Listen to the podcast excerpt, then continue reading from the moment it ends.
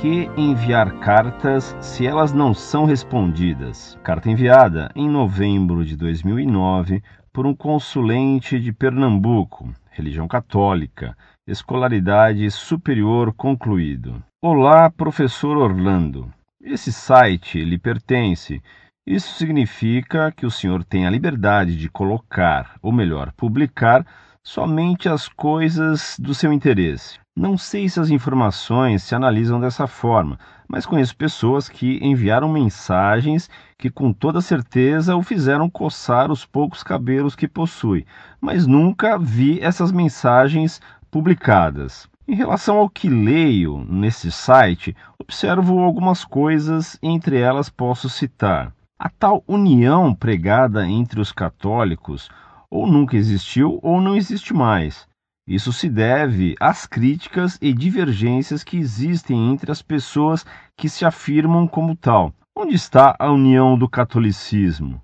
Creio que somente no nome, mas não na vida diária. As pessoas que são expostas neste site como protestantes e que até mesmo afirmam se tornaram católicas, creio que elas ou não existem ou são pessoas que nunca souberam o que é ser protestante de verdade. Digo isso com muita tristeza, pelo simples fato de conhecer protestantes que sinceramente não deixam a desejar em sua fé, e muito menos no conhecimento bíblico. Como o senhor, com todo respeito, pode criticar a pessoa de Lutero e levar a postura do mesmo a zero, sendo justamente um professor de história e tendo o compromisso com a verdade. Eu não sou professor de história, mas a vida desse homem, que cometeu os seus erros, não passa nem perto das críticas que o senhor menciona. Tudo o que aconteceu ocorreu também devido à postura que nossa igreja tomou e que contrariava em muita coisa a palavra de Deus,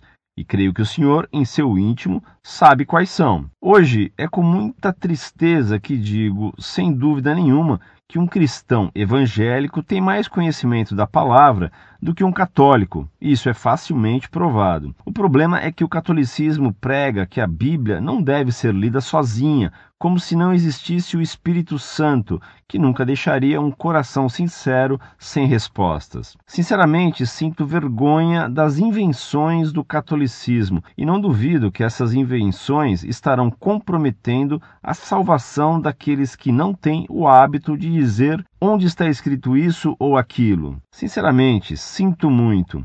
Mas fazer o que se sua resposta sempre busca uma saída, entre aspas, honrosa, ou nem mesmo resposta terei? Seja como for, estou aliviado.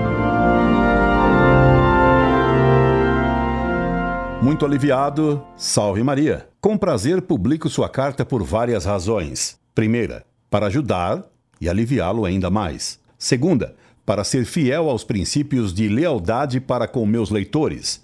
Terceira, para ficar patente aos nossos leitores quanto são ridículas e ignorantes as objeções que se fazem ao catolicismo. Quarta, para que se veja quanto é incompetente a raiva dos que criticam a Montfort. E lhe peço encarecidamente, mande-me, por favor, as cartas de seus amigos que eu não teria respondido.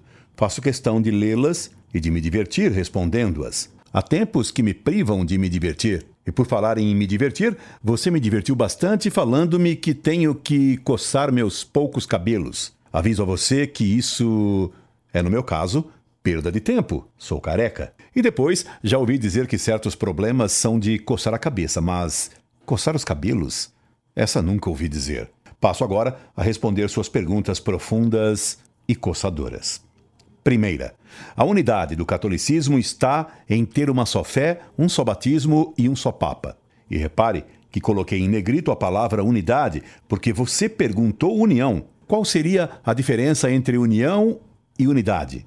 Deixo essa pergunta para você se coçar. Os cabelos. Segunda, a segunda coisa que você me diz não é uma pergunta, mas uma acusação disfarçada de que as cartas de protestantes que, graças a Deus, se converteram com o site Monfort seriam falsas. Essa é uma baixeza que você me atribui por baixeza e falta de fé em sua alma. A seguir, você defende Lutero e me diz: Como o senhor, com todo respeito, pode criticar a pessoa de Lutero? Com todo respeito? Com o respeito com que Lutero blasfemava contra Jesus Cristo, chamando Nosso Senhor de bêbado e de adúltero. Você sabia disso? É claro que não.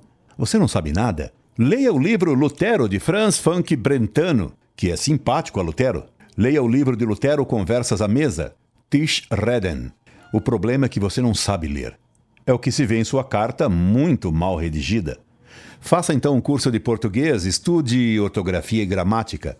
Coce-se, e coce-se bastante. Estude história e estude o catecismo. Coce-se de novo. Coce-se bastante, cabelos e cuca. Então, me escreva de novo. E que Deus tenha pena de você. Incorde e sempre, Orlando Fedeli.